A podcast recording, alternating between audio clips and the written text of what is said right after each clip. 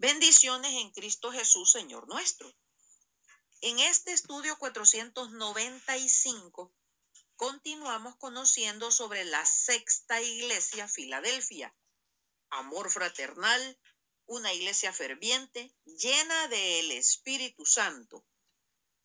En el estudio 494, al comenzar con la iglesia de Filadelfia, la ubicamos en un período y describimos cómo era la ciudad. Ahora, en esta segunda parte, comenzaremos a escudriñar versículo por versículo. Versículo 1. Esto dice el santo, el verdadero. El santo indica un avivamiento, verdadera santidad. Sed santos, porque yo soy santo. En los últimos días, muchos eran limpios y emblanquecidos y separados de la contaminación de Tiatira y del formalismo de Sardis, iglesias que ya estudiamos. Al respecto, Primera Corintios 6, del 7 al 20, dice, ¿no sabéis que los injustos no heredarán el reino de Dios?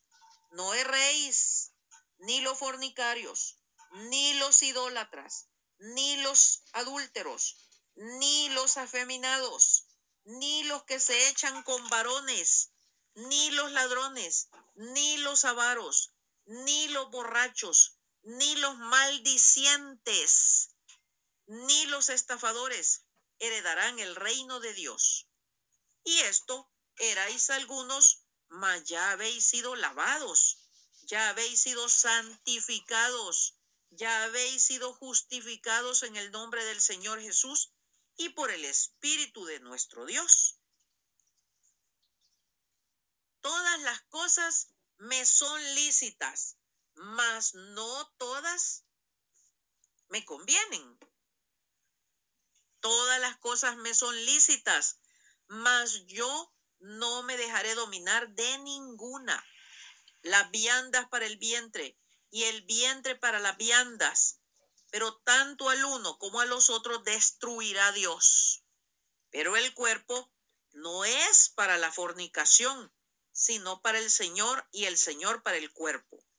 Y Dios, que levantó al Señor, también a nosotros nos levantará con su poder.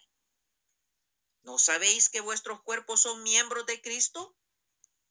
Quitaré pues los miembros de Cristo y los haré miembros, miembros de una ramera? De ningún modo. ¿O no sabéis que el que se une con una ramera es un cuerpo con ella? Porque dice, los dos serán una sola carne. Pero el que se une al Señor, un espíritu es con él. Huid de la fornicación. Cualquier otro pecado que el hombre cometa está fuera del cuerpo, mas el que fornica contra su propio cuerpo peca. ¿O ignoráis que vuestro cuerpo es templo del Espíritu Santo, el cual está en vosotros, el cual tenéis de Dios y que no sois vuestros? ¿Por qué habéis sido comprados? Por precio. Glorificad pues a Dios en vuestro cuerpo y en vuestro espíritu, los cuales son de Dios. Aquí el apóstol Pablo usa la figura del templo para referirse al cuerpo del creyente, así como la gloria Shekinah de Dios habitaba en el lugar santísimo del tabernáculo y del templo de Jerusalén. También en el creyente habita el Espíritu Santo y su cuerpo se convierte en el templo del Espíritu. Por lo tanto, no debe ser contaminado de manera alguna. El que el Espíritu Santo more en el creyente constituye la razón más importante para llevar una vida de santidad, o sea, apartado de este mundo, consagrados al Señor. San Pablo sigue hablándonos al respecto en 2 Corintios 6 del 14 al 7.1. No os unáis en yugo desigual con los incrédulos, porque ¿qué compañerismo tiene la justicia con la injusticia? ¿Y qué comunión la luz con las tinieblas? ¿Y qué concordancia Cristo con Belial? ¿O qué parte del creyente con el incrédulo? ¿Y qué acuerdo hay entre el templo de Dios y los ídolos? Porque vosotros sois el templo del Dios viviente, como Dios dijo. Habitaré y andaré entre ellos, y seré su Dios, y ellos serán mi pueblo. Por lo cual, salid de en medio de ellos y apartaos, dice el Señor, y no toquéis lo inmundo, y yo recibiré y seré para vosotros por Padre, y vosotros me seréis hijos e hijas, dice el Señor Todopoderoso. Así que, amados, puesto que tenemos tales promesas, limpiémonos de toda contaminación de carne y de espíritu, perfeccionando la santidad en el temor de Dios. Ahora bien, Nuestros días se caracterizan por el desenfreno y la liviandad, la fornicación, el adulterio, la glotonería, la mentira, etc. El yo endiosado, superinflado del humano moderno justifica la falta de dominio propio para resistir al pecado que nos conduzca a la santidad. Las sagradas escrituras prescriben la separación del creyente de los no creyentes y del mundo.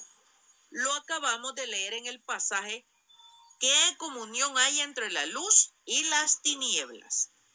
El creyente está en el mundo, pero ya no es del mundo. Tal separación no consiste en abandonar el mundo en un sentido físico, como sería el aislarse, la muerte o encerrarse en un monasterio. El Señor Jesucristo vino a este mundo, vivió en él, pero no fue de este mundo. San Pablo, en los pasajes recién leídos, afirma que los creyentes no deben confraternizar en una relación de compromiso con los incrédulos. Hacerlo sería unirse en yugo desigual con ellos. Este principio de santidad da lugar a las siguientes aplicaciones. Uno, el creyente no debe casarse con un incrédulo. Dos, no debe establecer amistad íntima con quien no sea también creyente.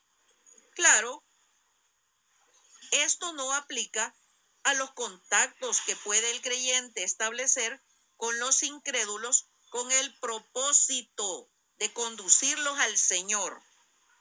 Y tres, el creyente debe cuidar y ser celoso de su santidad, sin la cual nadie verá al Señor. O sea, de que se guarde en santidad dependerá su destino en la eternidad, el cielo o el infierno. Esta separación del creyente no debe verse solamente como negativa, porque tiene aspectos positivos. El creyente no solo ha de estar separado de alguien o de algo, sino ha de estar separado para Dios. También los creyentes han de estar separados de aquellas actitudes y actividades que son parte del mundo y su sistema. De aquí que la palabra enseña que hay que huir Leamos primera Juan 2 del 15 al 17. No améis al mundo, ni las cosas que están en el mundo. Si alguno ama al mundo, el amor del Padre no está en él, porque todo lo que hay en el mundo, los deseos de la carne, los deseos de los ojos y la vanagloria de la vida, no proviene del Padre, sino del mundo. Y el mundo pasa, y sus deseos, pero el que hace la voluntad de Dios permanece para siempre. Entonces, ¿por qué tenemos que ser santos? Vivir separados, no involucrarnos con el mundo. ¿Qué significa este sistema llamado mundo? Mundo viene del griego cosmos y significa el presente orden de la existencia humana bajo el poder de las tinieblas, por lo que es contrario a Dios, que es tres veces santo. El Señor Jesucristo al respecto en Juan 8:23 se expresó así y les dijo, vosotros sois de abajo, yo soy de arriba. Vosotros sois de este mundo, yo no soy de este mundo.